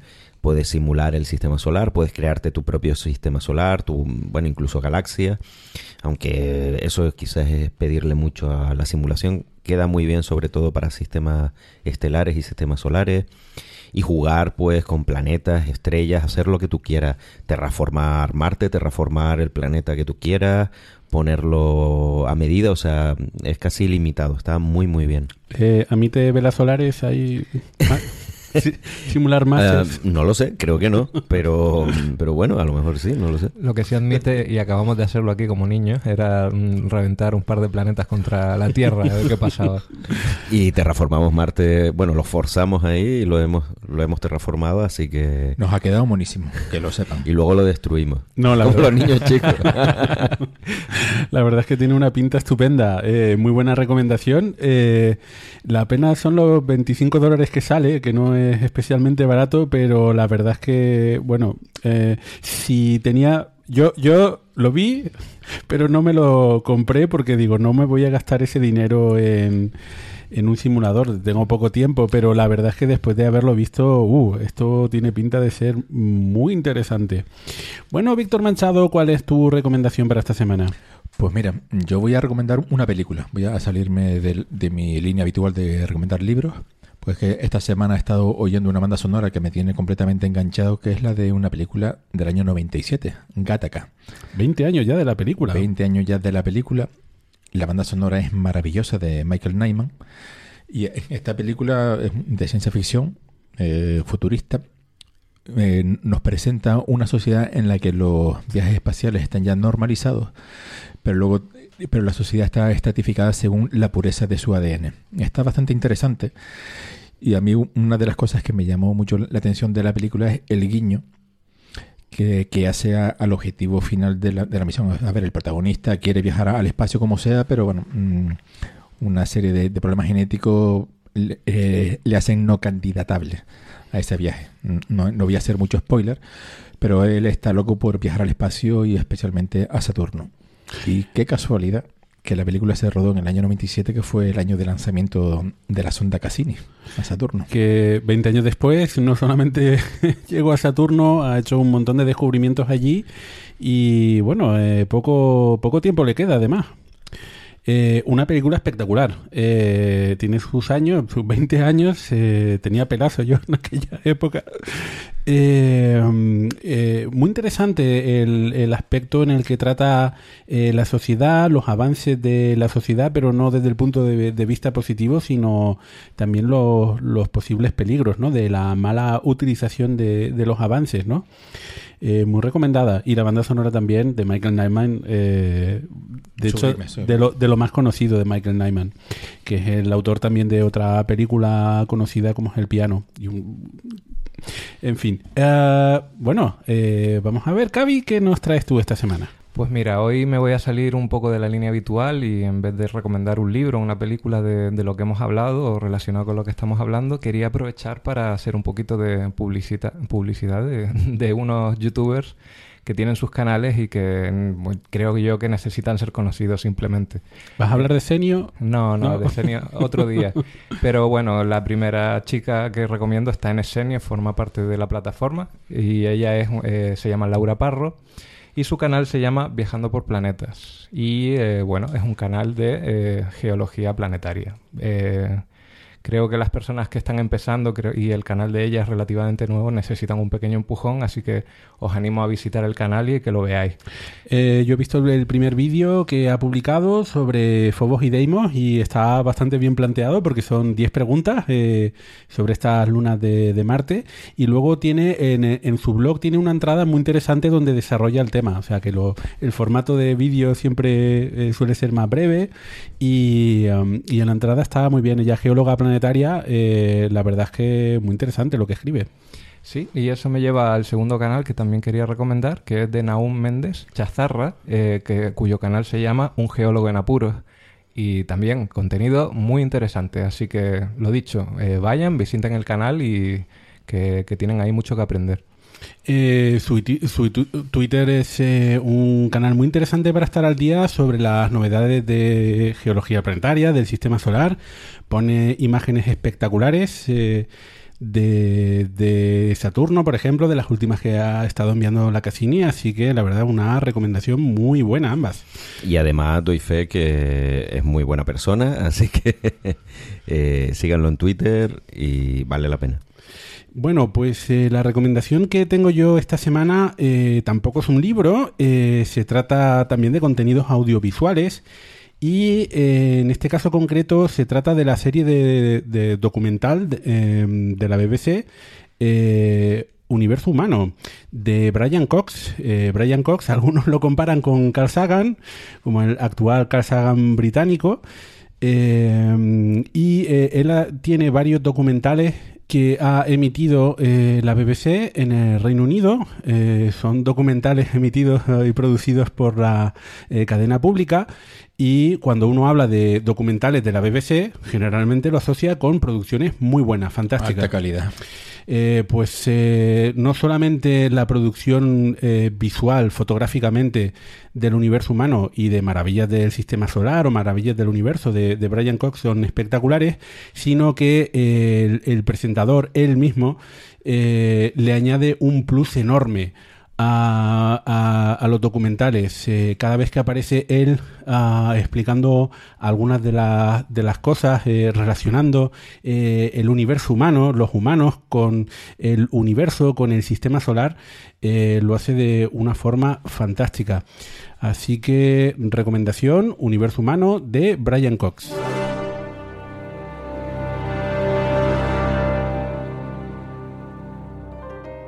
El programa número 20 ya está aterrizando. Estamos recuperando la primera etapa de nuestro programa, eh, como si fuéramos SpaceX o Blue Origin. Y eh, bueno, tenemos un anuncio que hacer, un preanuncio, y es que en el próximo programa eh, se lo vamos a dedicar especialmente a la película 2001, Una Odisea en el Espacio. Especialmente dedicado a nuestro amigo Héctor de Coffee Break. Héctor, te va a encantar el programa. Así que bueno, eh, pónganse las pilas para, eh, para el próximo programa, véanla porque va a estar llena de spoilers, eh, la vamos a destripar. Es una de las mejores películas de ciencia ficción de la historia del cine. Ahí lo dejo, Héctor. Y eh, bueno, eh, sobre ella comentaremos. Así que en este caso el programa 20 ya llega a su final, así que vamos a irnos despidiendo. Daniel Marín, Hasta luego, Rafagueros de Radio. eh, Víctor Manchado, Muchas gracias por estar ahí y hasta la próxima. eh, Cabipazos Nos vemos exploradores. y en este micrófono Víctor Ruiz se despide. Muchas gracias por escucharnos y hasta el próximo programa. Let the sky